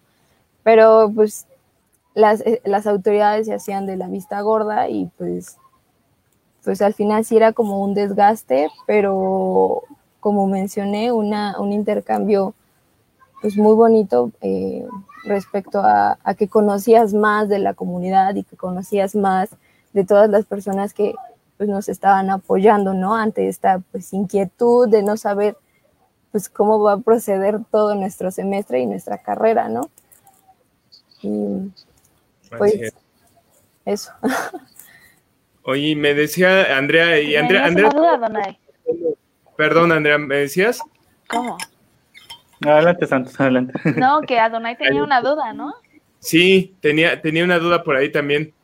Sí, pero primero, primero la tuya, Santos, no pasa nada. No, bueno, de hecho yo lo que iba a preguntarte, Andrea, es que antes de que entraras al aire, Sara, nos decía Andrea, no, bueno, es que eh, Sara tiene un vasto conocimiento en el área, tiene mucha experiencia, entonces, entonces quería que nos platicaras un poquito de eso, y, Andrea, por favor, digo, tú, eres, la que la conoce bien, así es que cuéntanos, cuéntanos, por favor, estamos bien intrigados en esa parte. Mm, bueno, eh, pues yo relativamente soy nueva en, esta carrera, como les comento, voy en tercer semestre de textiles y pues no, considero que tenga un vasto conocimiento, al contrario, creo que es muy, muy poquito. pues, ¿por qué lo digo? Porque al final es como muy amplio eh, pues todo, digamos, asentándolo ahorita textiles, pues todo lo que, lo que son textiles, ¿no? Tanto pues química en textiles, eh, pues toda la parte de la producción industrial, la producción artesanal, ¿no? Como que al final sí llegamos a tener mm, pues cierto lenguaje técnico y la suficiente como destreza y habilidad para poder mm, solucionar problemas a partir de metodologías que pues nos lleven a, dar como estabilidad ante deterioros dentro de, del patrimonio, pero pero, pero no sé, no, no, no, no me considero como muy um, pues basta en este, en este conocimiento, ¿no? Porque siempre vamos, ajá, o sea, como que poco a poco, ¿no? Y, men, y, y ahorita en, en, la parte pues digital, pues sí hay veces en las que entro un poco en, desesperación porque ya lo comentaba, nuestra parte es más presencial, manual, este, pues eh, didáctica, digámoslo así, y, y, al final no poder estar dentro de la escuela por la situación que se está dando y pues no poder como tocar y restaurar para sentar como todos los conocimientos que nosotros pues estamos adquiriendo, eh, porque ahorita es pura teoría, pura teoría y, y pura teoría. y pues sí, hay veces en las que nos hace falta esa parte, ¿no? De laboratorio, de, pues de las prácticas en, o, las visitas a museos, ¿no? Como, eh, pues sí, toda esta experiencia que, que, no dudamos que tengan nuestros profesores, pero pues que nos hace falta, ¿no? Y bueno, eh, lo bonito de la, de la carrera y de, lo por qué yo, yo decidí entrar a, ella fue porque englobaba como esta parte de las ciencias exactas y las ciencias sociales. Eh, pues ambas van como muy de la mano dentro de la restauración, porque ya les comentaba, el trabajo con comunidades y además pues eh, todo el análisis y estudio que llevamos de los materiales. El año pasado nos tocaba el semestre de cerámica y, y pues también es como todo el estudio de, de las formas cerámicas, de, de, las arcillas, ¿no? De como toda esta conformación química que se da entre ellas, ¿no? Entonces, este, pues eso, ¿no? Yo, yo quería estudiar en un principio, pues química, ¿no? Porque sonará gracioso, pero pues yo estaba como un poco harta y, y pues sí, hastiada de todo ese ego de artista que me tocó pues eh, sobrellevar en la prepa. Y pues al final una maestra la cual adoro mucho y, y pues ella fue la como que me impulsó a esta carrera fue la que me dijo, pues oye, ¿por qué no te metes a esta, no? Y, y pues sí, efectivamente me, me, gusta. Digo, hay veces en las que sí entro en crisis y, y estrés, pero pues como en toda carrera, ¿no? y pues no sé qué, qué más puedo decir de ella. Adonai. Ah, no, pues ya quedó, quedó aclarada. De hecho, le iba a preguntar precisamente en qué consistía como que la, la, la carrera, ¿no? Eh, de restauración, porque pues uno ve luego películas acerca de, de, cómo están ahí restaurando una pintura y todo eso, y pues se imagina que eso es lo que hacen, ¿no?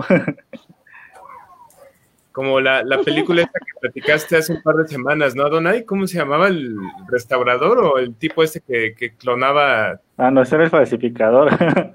Pero no, yo hablo de otro, de otras, otro tipo de películas que habla más. Para de, de, nuestra falta de cultura, pero no, estamos hablando precisamente de las técnicas que tenía este en esta película, esta este, falsificador, pero no tiene nada que ver.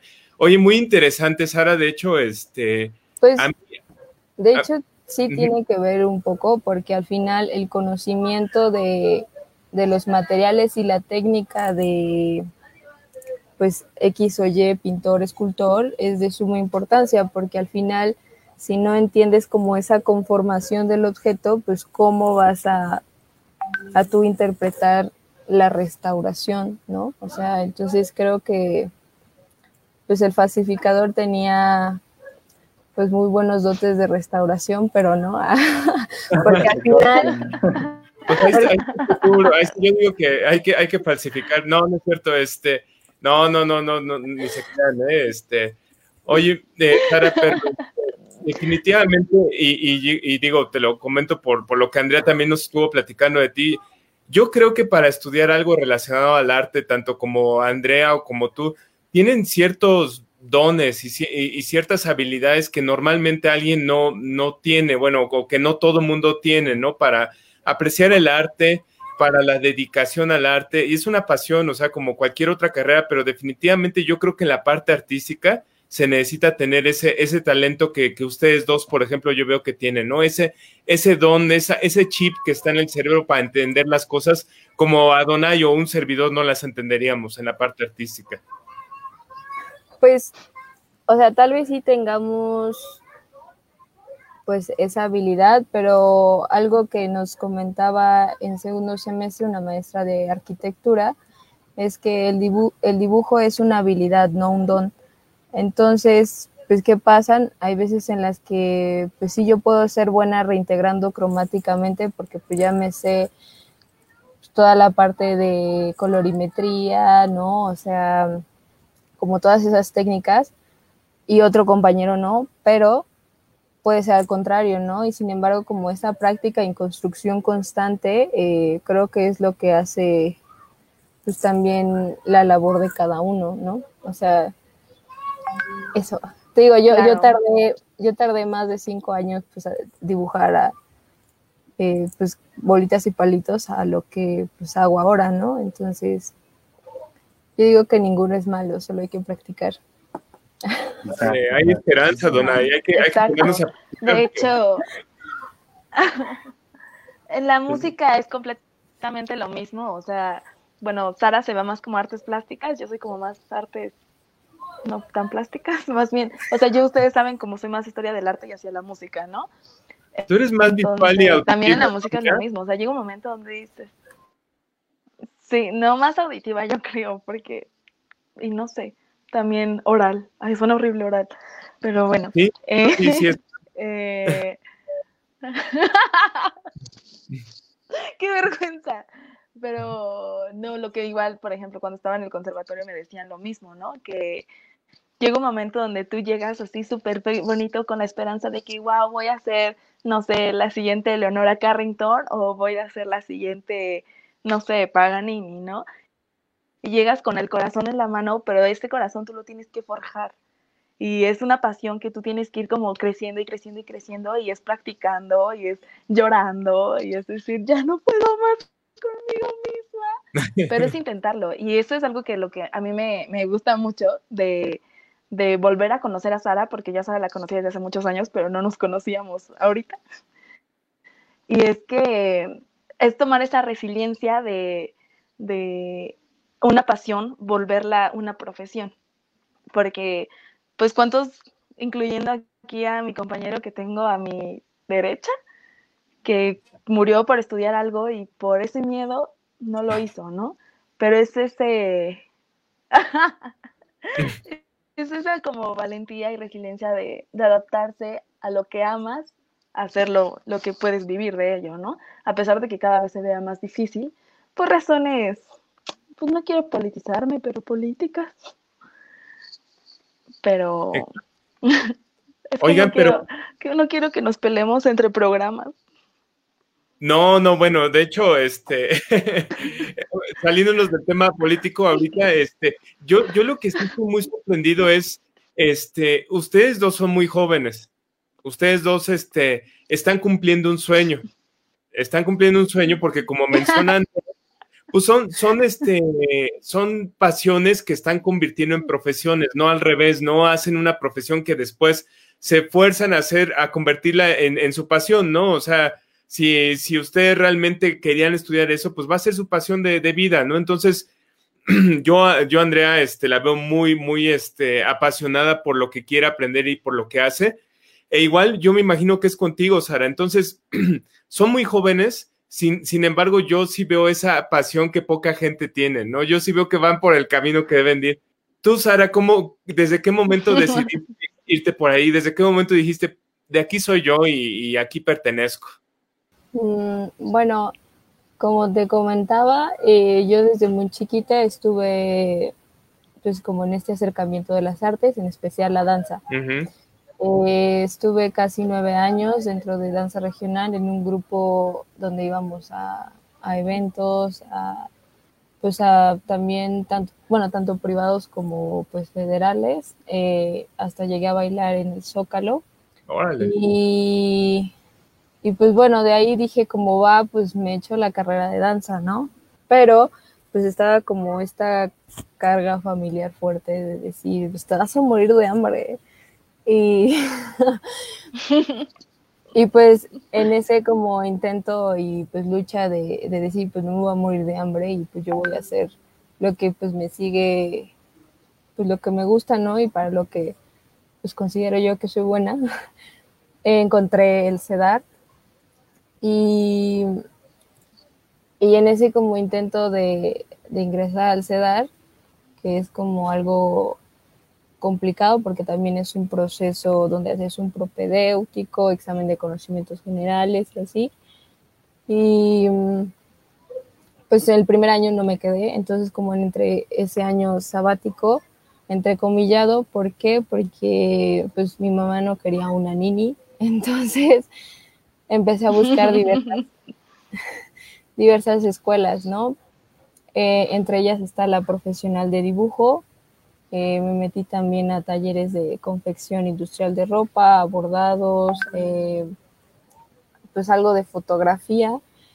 Y, pues eso, como ser un poco mm, autodidacta, podría decirse. Y, pues de ahí me impulsé, o sea, como la, la carrera de dibujo publicitario que yo tomé en la Escuela Profesional de Dibujo, pues esa fue la que me dio como el auge. Deme chance porque ya se está apagando mi computadora, entonces voy a poner el cargador. Oye, Andrea, eh, hace mucho sentido con todo lo que nos contaste. O sea, a su corta edad ha estudiado muchísimas cosas. Y sabes qué? Se me hace, se me hace parecido eso. pero ya no lo quiere aceptar. Pero se me hace parecido eso a alguien también que no lo quiere aceptar y que conozco muy bien, que está aquí a mi lado, está acá. que también sabe muchas cosas y ha estudiado muchas cosas, pero dice, no, no, no, no, no. Yo no sé de tanto. Qué bonito que, que, ambas este, tengan esa, esa cualidad y que aparte tengan esa pasión, te digo, no solamente de estudiar, sino estar enfocadas o estar buscando realmente enfocarse en lo que ustedes aman, ¿no? Eso, eso es admirable y de verdad, se los digo este, eh, con todo respeto, es algo que yo envidio, ¿no? Es algo que yo hubiera querido hacer a la edad que ustedes tienen y bueno, pues ustedes tienen ahorita todo el poder de hacerlo y pues de, sacarle provecho de por vida, ¿no? Este... Mira, mira ve la cara. Quisiera como tomar también el espacio. Quisiera como también el espacio para recordarles de verdad que la cultura no es un, no es un saco roto, que desde hace muchos años no vivimos. Es algo que es latiente y está ahí y que muchas veces te puede salvar de muchas situaciones. Entonces, si no nos dejan, o sea, si no, no ayudan a la cultura, ella no te va a poder ayudar a ti porque cada vez se va a volver más lejana. Entonces, Sara, no sé si nos pudieras como decir eh, de qué manera pudiéramos ayudar a los movimientos que mínimo tu escuela está teniendo o para acercarnos un poquitito. Um, buena pregunta. pues por ahora ya se están, ya se están tratando, eh, pues como les comentaba, a partir de cartas y estos mm, como pliegos petitorios ante la dirección de Lina y la institucional, la Secretaría de Cultura. Y pues por lo pronto, eh, si se llegase a hacer otra manifestación de la comunidad en CRIM, pues igual, eh, pues se los haría llegar y apoyar ante eso, ¿no? Les digo, generalmente es en Twitter, ah, también en Instagram tenemos una página y, y, un poco pues difundiendo pues esta labor, ¿no? De lo que es el restaurador, conservador, porque les digo, es una carrera pues que lleva alrededor de 50 años o un poquito más y que pues al final somos una, una comunidad muy pequeña porque en cada, cada año ingresan 25 alumnos, pero pues no, no todos llegan al final, ¿no? Y pues, pues por X o Y razón. Entonces, este, pues yo creo que, que por lo pronto y por lo que esté enterada, ella les iré compartiendo pues estas manifestaciones que hacemos a partir de hacer un poco de ruido ante nuestra inconformidad del recorte y pues eso difundiendo un poco pues nuestro trabajo. Así es. ¿Dónde, te podemos seguir en redes sociales, Sara? No sé si nos puedas compartir tu, tu cuenta de, de, Twitter, de Instagram. Sí, eh, bueno, generalmente estoy como Sara Lara o Sara Mala, que es como mi seudónimo o mi firma de artista. Y, y pues eso, ah, luego se los paso así bien redactado, porque no me acuerdo. Incluso sabes que, Sara, si quieres, este, en la grabación que se queda aquí del Facebook Live, este, si nos puedes escribir ahí este, en un comentario tu, tu, este, tus cuentas este, de redes sociales, precisamente por lo que comentaba Andrea, para quien quiera conocer un poco más este, de los movimientos que están haciendo para apoyarlos, y la otra también para conocer un poco más de lo que, de lo que ustedes hacen, de, de tu trabajo, y bueno, pues seguramente va a haber mucha gente que va a empezar las, ya se fue Sara. Se, se le desconectó la, la computadora, ¿verdad? Ha sido la batería. Yo creo que sí. Se fue la batería. Bueno, oye, ojalá que se, se alcance a reconectar ahorita. Pues sí. Este, pues qué interesante, Andrea. La verdad te digo que, que, se me hace algo muy curioso porque ambas son parecidas de alguna manera. Son gente muy culta que a su corta edad, este, pues ya tienen bastante conocimiento de muchas cosas y tienen esa pasión por el, por el arte y por la cultura. Claro, y no, y la verdad estaba como muy contenta de esto porque, pues así súper cambiando de tema, pues yo sé que les dicen no salgan y por favor no salgan, pero una cosa es de que te priven de salir y otra cosa que te priven de cuidarte, ¿no? Y los museos, o sea, de por sí siempre están abandonados, pues ya abrieron. Entonces, si eres mayor de 60 años, ya puedes entrar gratis. Si eres estudiante, entras gratis. Y no cuestan como 30 pesos, pero es como visitar y esos 30 pesos van a funcionar para algo, porque ya no hay seguros para las obras y esas obras no se cuidan solas, ¿no? Uh -huh. Entonces, pues si entran, si pueden darse un ratito para, si van a salir con una muchacha, si van a simplemente tomar un lado para introspección, pueden ir ya visitando museos. Es una buena idea para un date, Andrea. Es una buena idea para un date para que no todo el mundo, ay, te invito a tomar un café. No, no, te invito a un museo y ve para que veas de qué, de qué cuero salen más correas. Claro. Ya está Sara de vuelta, Sara. Oye, yo dije, ya se enojó Sara. Ya regresó Sara. Sara, cuéntanos de tus museos favoritos. ¿Cuáles recomiendas para, para uno para un date y otro para introspección? Hijo, mano. Tengo varios museos favoritos. o sea, no solo por su contenido ni la infraestructura, que también influye mucho, sino pues también por las personas con las que fui. eh, entre ellos está el MUAC. Me ha gustado luego los discursos que tiene el arte contemporáneo. Hay algunos que caen, a mi parecer, en banalidades, pero otros muy, muy significativos que hasta a mí me ha tocado. Um, otro es... Ay, ¿cómo se llama este? El Museo del Objeto, el Museo del Carmen. Eh, claro, el de antropología porque hay infinidad de cosas ahí. bueno, no sé qué tanto me guste, ¿sabes? Porque efectivamente no, no lo puedes ver en un solo día. Entonces es como ir poquito a poquito y luego sacan exposiciones muy chidas. Um, ah, el castillo de Chapultepec también tiene una vista muy bella y una historia también muy, muy padre. Y tiene exposiciones de vez en cuando, ¿no? No sé si tiene una permanente, pero según yo sí. Sí, sí tiene permanentes. Pero es que en el de antropología y en el del castillo, mis compañeros ahí foráneos que me están escuchando no me dejarán mentir, eh, pues estuvimos como en una práctica de campo y también pues obtuvimos objetos del castillo de Chapultepec para el análisis y revisión como un primer acercamiento a lo que es el registro de, de los objetos. Y pues estuvimos en los acervos, estuvimos como en partes prohibidas que nadie más puede entrar.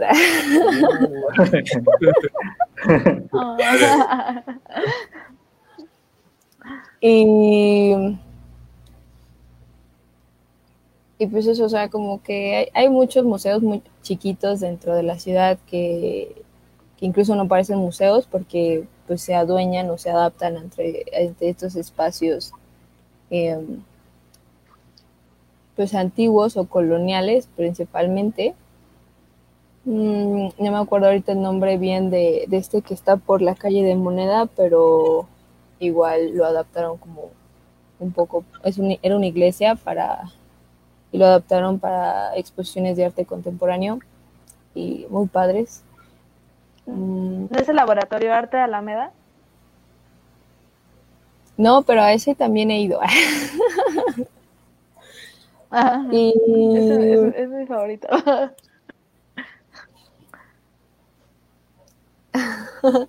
Aquí Sofi Urbina nos dice que sí fueron nuestras primeras prácticas y un poco caóticas, ¿no? Porque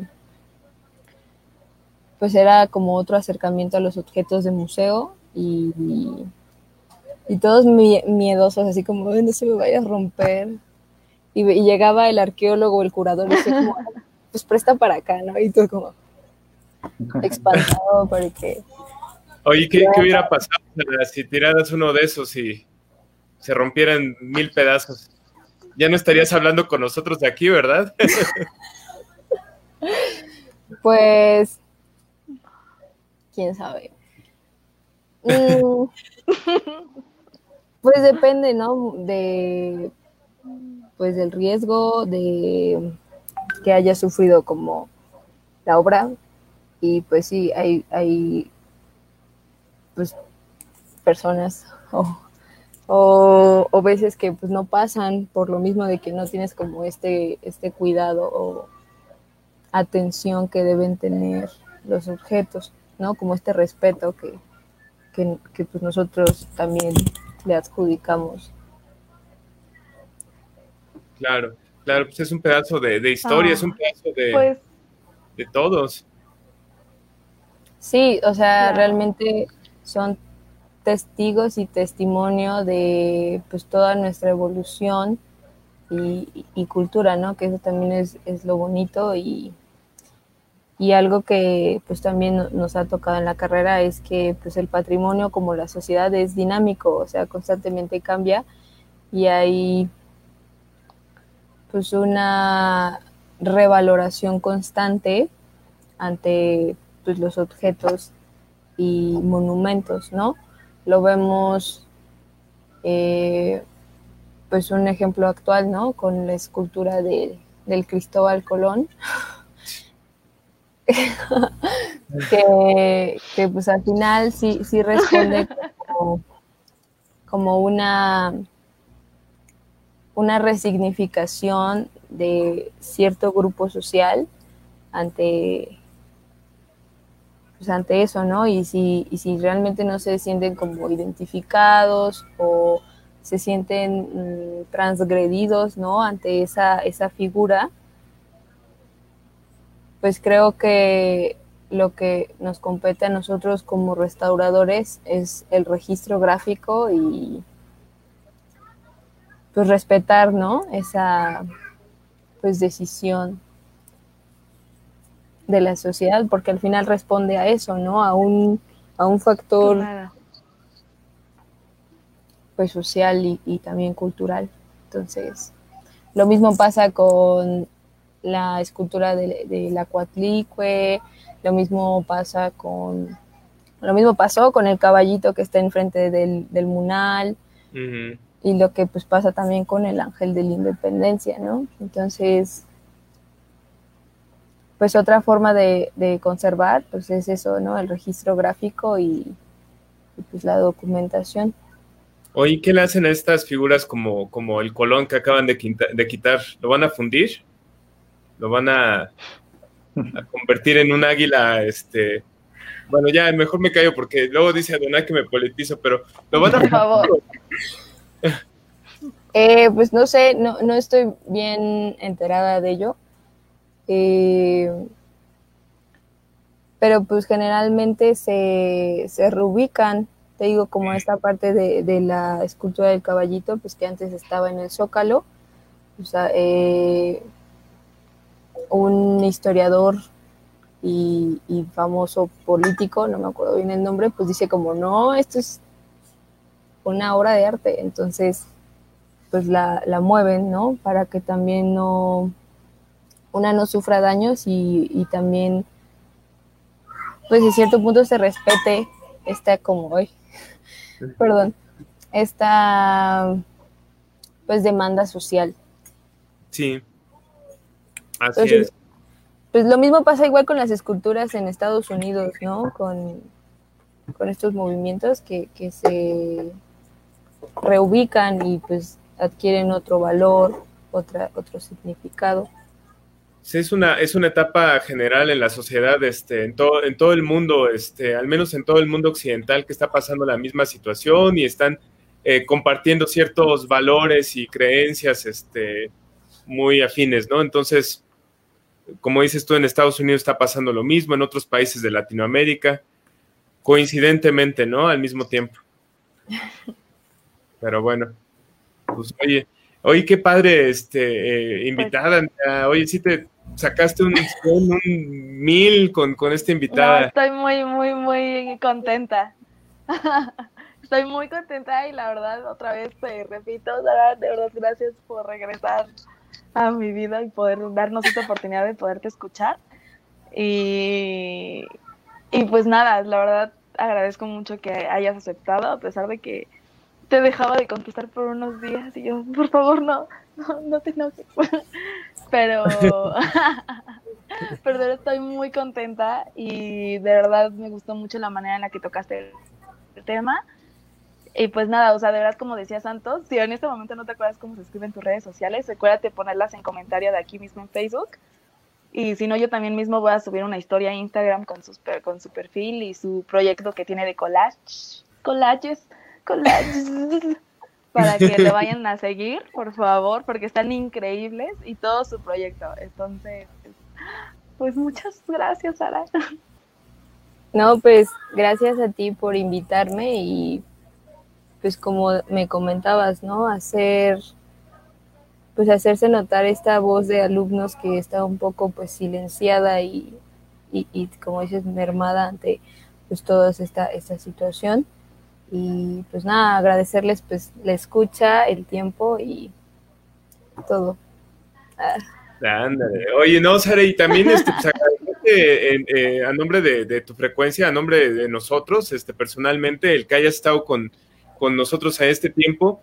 Y, y, definitivamente yo creo que hay, hay un valor muy grande eh, eh, tanto en, en, ver gente como tú, Sara, ver gente como Andrea que aportan y que realmente van a seguir haciendo que la cultura, que el arte, que todo esto que nos nutre, porque es parte de nuestra nutrición tal cual emocional y espiritual, pues siga vigente, que siga siendo algo que, que la gente busque, que siga siendo algo de interés, porque definitivamente pues es un acervo de, de, miles de años, es un acervo de muchas culturas, es algo que no se va a ir nunca, pero sí tenemos que tener presente para las nuevas generaciones y que estas nuevas generaciones que vengan no tomen decisiones erróneas como las actuales, que probablemente están tomando decisiones sin fundamentos y sin tener el conocimiento de la afectación que va a tener, ¿no? Yo creo que ese es nuestro, nuestro rol y nuestra mejor aportación y sobre todo ustedes, esta generación que, que de verdad promete mucho, promete mucho, hasta me pongo sentimental, fíjate, me sale ya lo, lo rompo. Ay,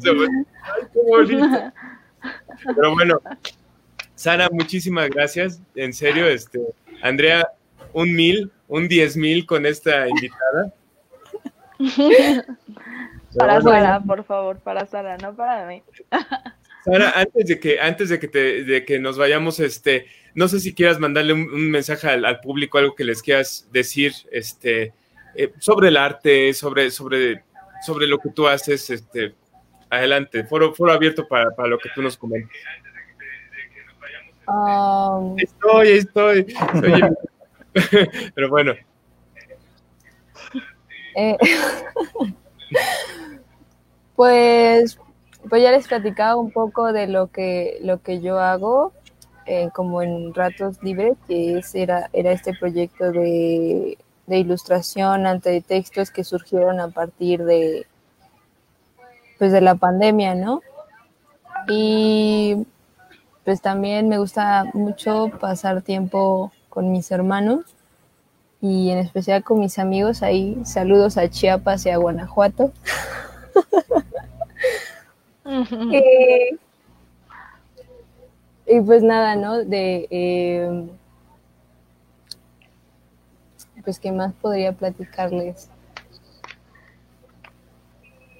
¿Algún saludo en especial? Pues ¿Algo un mensajito para rematar. Eh, sí, un mensaje ahí. Mira, nos tapamos los oídos para no oír qué, qué vas a decir. Si, si es algo privado, ¿ah?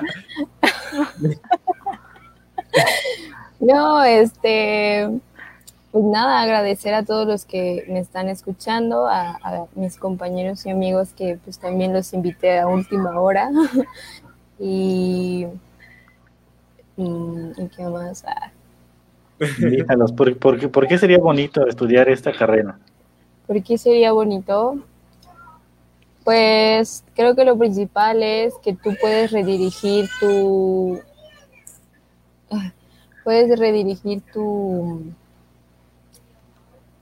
campo laboral a, a diversas ramas. Tanto puedes irte a química en materiales, puedes irte a biología, puedes irte a metales, taller eh, de arte contemporáneo, restauración de instrumentos musicales. eh, y pues además de que generas vínculos, porque es un trabajo interdisciplinario muy padre y, y, realmente muy enriquecedor, eh, que, que pues yo siento que vale muchísimo la pena y, y que además pues tienes como en tus manos el poder de pues darle como una segunda oportunidad, podría decirse, ante, ante los objetos, ¿no? Que, que es algo pues igual muy bello porque al final tienen, bueno, a mi parecer, en lo personal, tal vez diga jaladas, pues sí tienen como un alma, ¿no? Un aura que pues también nosotros nos compete, pues seguir eh, pues cuidando, ¿no? Y, y, conservando. Entonces, este, pues yo la verdad, eh, ni idea, ¿eh? O sea, no, no sé cómo... Pues, No, No sé, no sé creo cómo que- llegué aquí, en verdad. Bueno, tal vez sí sé, pero al final to- todo el proceso que pasé a- a- a- en- para ingresar a la escuela, pues yo decía, ah, pues me echo otro año sabático y le, meto más al inglés y todo esto, pero pues al final quedé y fue como una gran sorpresa y, la verdad es que lo sigo disfrutando y me sigo asom- asombrando de la carrera y de toda, todo el personal que puede pues puede enriquecer tu conocimiento pues dentro de, de la, de la institución. Órale. Muy bien, muy bien. Bueno, pues ahí está, ahí está para quien. Pues muchas quien gracias. Dice Daniel que cuál sería su recomendación para iniciarse. Para iniciarse, mm, ok, pues no lo sé, son como cosas muy básicas o que ya tienes que tener, que son el trabajo en equipo, que es uno de los procesos que yo tuve que pasar, y pues la habilidad mm, un tanto manual y, de comprensión, tanto lectora y, y de análisis crítico. Mira, te platico brevemente eh, las etapas. Yo hice ocho exámenes para ingresar a la, a la ENCRIM. Eh, los cinco primeros fueron todos individuales, todo dirigido a ti, conocimientos generales, comprensión lectora, eh, habilidades cognitivas y en la parte manual era la reintegración de una laguna y la generación de, un mosaico. Entonces, ahí los profesores están evaluando el cómo lo haces, ¿no? O sea, la limpieza, el, eh, todo como el orden que llevas en tu área de trabajo, ah, o sea, como todos estos aspectos que, que pues ya debes de, tener y que a mí me enseñaron en, en la escuela, en el CEDAR y en la profesional de dibujo, ¿no? Como todo este orden, limpieza, seguimiento, o como esta metodología que, pues debes de seguir. Eh, digo, esa es en la parte individual. Y en la parte pues colectiva, pues todo el trabajo que ya, que ya he dicho que es interdisciplinario, eh, pues porque al final el restaurador no trabaja solo, y siempre está en contacto con el químico, con el biólogo, y pues podría decirte que, en conclusión, que podría ser la, el desarrollo de las capacidades críticas ante de fuentes y la metodología que llevas para el empleo y desarrollo de las actividades que, que realizas. O sea, tal vez lo haces inconscientemente, pero ya estártelo planteando, no sé, como primero se hace la definición, ¿no? Siguiendo una introducción o cosas así, que, perdón, que pues sí son básicas para todo el ámbito de restauración. Y mira, yo, yo no entré sabiendo mucha química, pero pues igual ahí poco a poco vas mm, construyendo y, generándote ámbitos de, de trabajo y estudio. Entonces, no sé si respondí a tu pregunta, Daniel. Ay, oye, Sara, pues mira, nos ha encantado platicar mucho contigo. En verdad, este, gracias, gracias por este tiempo. Este, Andrea, felicidades por tu invitada. Este, te llevas un 10. Sí, palomita, approved. Este, bueno, Sara, quédate con nosotros porque vamos a. Ver si no me corren. Ah, estamos, estamos ya está, escasos este, pues, tres minutos de que se nos acabe este, la transmisión, pero quédate con nosotros para despedirnos y, y este, dar nuestras redes sociales. Este, Adonai Martínez, por favor, ¿cuáles son las redes sociales de la estación Acústica Radio y cómo nos pueden seguir? Ah, bueno, pues. Eso es lo que me encanta, el banner. Mira, ese banner lo, estuvo haciendo a mano, este, Adonai lo dibujó así, estuvo ahí creándolo de rojito y todo. Sí, también es artista, Adonai.